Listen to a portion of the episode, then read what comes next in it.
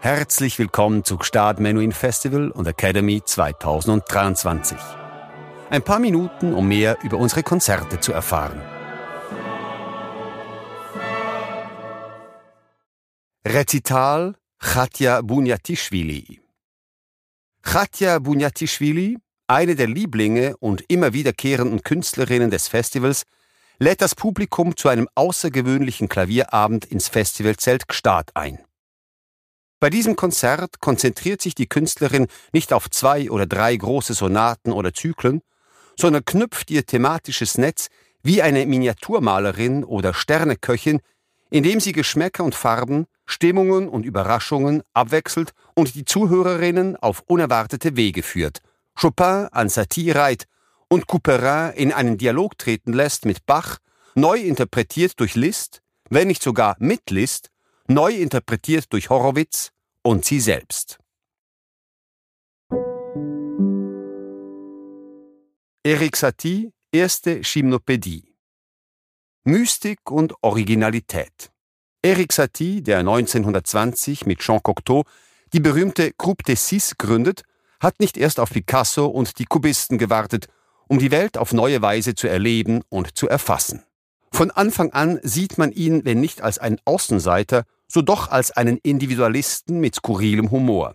Seine drei Chimnopädie entstehen im Jahr 1888.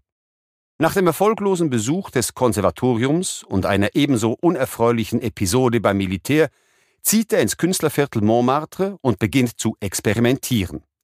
Der mit Stéphane Mallarmé und Paul Verlaine befreundete Komponist hinterfragt wie diese das Ausgangsmaterial seiner Kunst und vollendet 1887 drei Sarabande und vier Ogives für Klavier, bei denen er, wie auch künftig bei zahlreichen anderen Werken, auf Taktstriche verzichtet. Trotz ihres festen Rhythmus im Dreiertakt folgen auch die Chimnopädie diesem ungewöhnlichen Muster.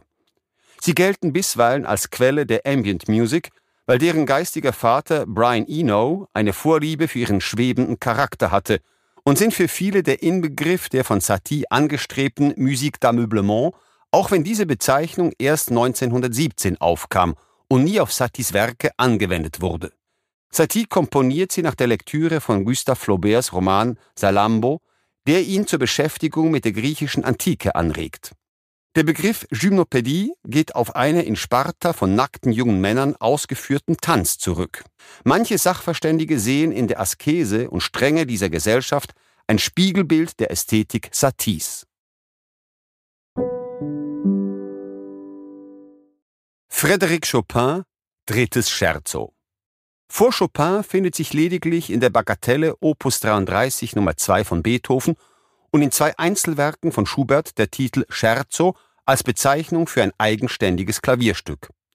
Doch weder diese Einzelbeispiele noch die in den klassischen Sinfonien und Sonaten dieser Zeit enthaltenen Scherzi halten einen Vergleich mit den vier Eckpfeilern dieses Genres stand, die der polnische Komponist geschaffen hat. Abgesehen von der Tempobezeichnung Presto, dem Dreivierteltakt, und der dreiteiligen Form mit dem Schema ABA und einem Trio im Mittelteil als einzige Eigenschaften, die diese Scherzi mit anderen Stücken aus demselben Repertoire teilen, muten sie wie einzigartige Meisterwerke an und verfügen über die ungeheure dramatische Kraft, die eine solche Einforderung rechtfertigt. Das Scherzo Nummer 3 in C-Moll, Opus 39, erblickt im Jahre 1839 zwischen Mallorca und Nohan das Licht der Welt und wird im folgenden Jahr herausgegeben. Frédéric Chopin, Polonaise Heroique. Chopins Polonaisen tragen, je nachdem in welchem Jahr und vor allem an welchem Ort sie komponiert wurden, sehr gegensätzliche Gesichter. Die zwischen 1835 und 1846 in der französischen Hauptstadt entstandenen Werke sind nicht nur stilistisch ausgefeilter, sondern nehmen sich auch deutlich kühner und unkonventioneller aus. Der einst volkstümliche Tanz erhält ein episches, heroisches, ritterliches Flair, was keinesfalls reine Rhetorik ist, sondern vielmehr breiten Raum lässt für die Meditation über das Scheitern und für verzweifelt tragische Akzente, betont der Musikwissenschaftler Paolo Petazzi. Die vielleicht berühmteste von allen, die Polonaise Heroique, Opus 53, entsteht zwischen 1842 und 1843 und ist dem französischen Bankier Auguste Léo gewidmet. Sie zu spielen erfordert wahrhaft außergewöhnliche technische Fähigkeiten. Trotz seines vehementen und majestätischen Charakters darf dieses Werk nach dem Willen Chopins keinesfalls zu schnell gespielt oder zerdonnert werden, was leider bei vielen Aufführungen der Fall ist. Franz Schubert, drittes Impromptu aus dem Opus 90. Im gleichen Geist wie das dichterische Impromptu, ein kleines Stück in Versform, das ohne Vorbereitung aus dem Stegreif verfasst wird, in Promptu, das heißt in Bereitschaft, ist das musikalische Impromptu ein Werk in freier Form, in dem der Komponist den Zuhörenden glauben lässt, es handle sich um eine Art spontane Improvisation. Die berühmtesten Impromptus, die meist dem Klavier gewidmet sind, stammen von Chopin, Fauré und Schubert. Letzterer komponiert die seinen zwischen 1827 und 1828, also am Ende seines kurzen, intensiven Lebens.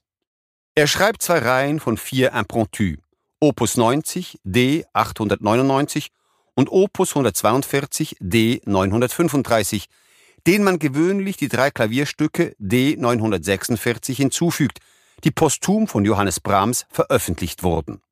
Die erste Reihe entstand vermutlich im September 1827 während der Ferien, die Schubert in Begleitung seines Freundes Jenger bei Karl und Marie Pachler, einem großen Musikfreund und einer ausgezeichneten Pianistin in Graz verbringt.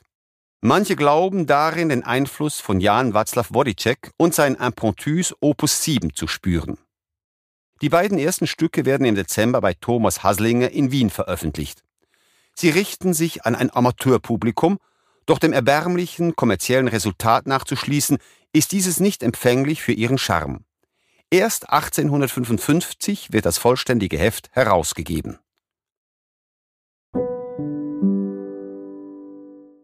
Franz Liszt Bearbeitungen für Klavier die Arrangements für Klavier nehmen im Werk von Franz Liszt einen wichtigen Platz ein. Es gibt darunter getreue Transkriptionen, namentlich jene von Beethovens neun Sinfonien und der Ouvertüre von Wagners Tannhäuser, Fantasien, Opernparaphrasen und Arrangements von Liedern. Diese letzte Gattung, weniger betont virtuos, ist bestimmt die unauffälligste. Sie enthält dennoch schöne Überraschungen, denn der ungarische Komponist variiert gerne und wählt bald eine getreue Transkription, bald eine wahre Neuinterpretation des ursprünglichen Werks. Unter den bearbeiteten Kompositionen nehmen diejenigen von Schubert den ersten Platz ein, nach jenen von Liszt selbst, mit etwa 20 Opusnummern. Franz Liszt, zweite hungarische Rhapsodie. Gebürtiger Ungar hat Franz Liszt den größten Teil seines Lebens fern seiner Heimat verbracht, in Wien und danach in Paris wo er sich einen europäischen Ruf erwarb, in Weimar, wo er als Hofkapellmeister tätig war, und in Rom, wo er 1865 die niederen Weihen empfing. Das hat ihn jedoch nicht daran gehindert, dem Land seiner Vorfahren sehr verbunden zu bleiben und sich ungewollt einige Freiheiten mit der Geschichte herauszunehmen. Als er seine berühmten ungarischen Rhapsodien niederschreibt, deren Komposition sich über 40 Jahre erstreckt, glaubt er der magyarischen Folklore zu huldigen, die erst Anfang des 20. Jahrhunderts neu entdeckt wird, doch in Wirklichkeit feiert er die Zigeunermusik. Man findet in dieser wohl einige ungarische Elemente, wie etwa die pentatonische Tonleiter, doch sie enthält weder die charakteristischen Melodien noch die Nüchternheit der Ausdrucksweise. Sonntag, 27. August 2023. 18 Uhr, Festivalzelt Gstaad. Katja Bunjatischwili, Klavier.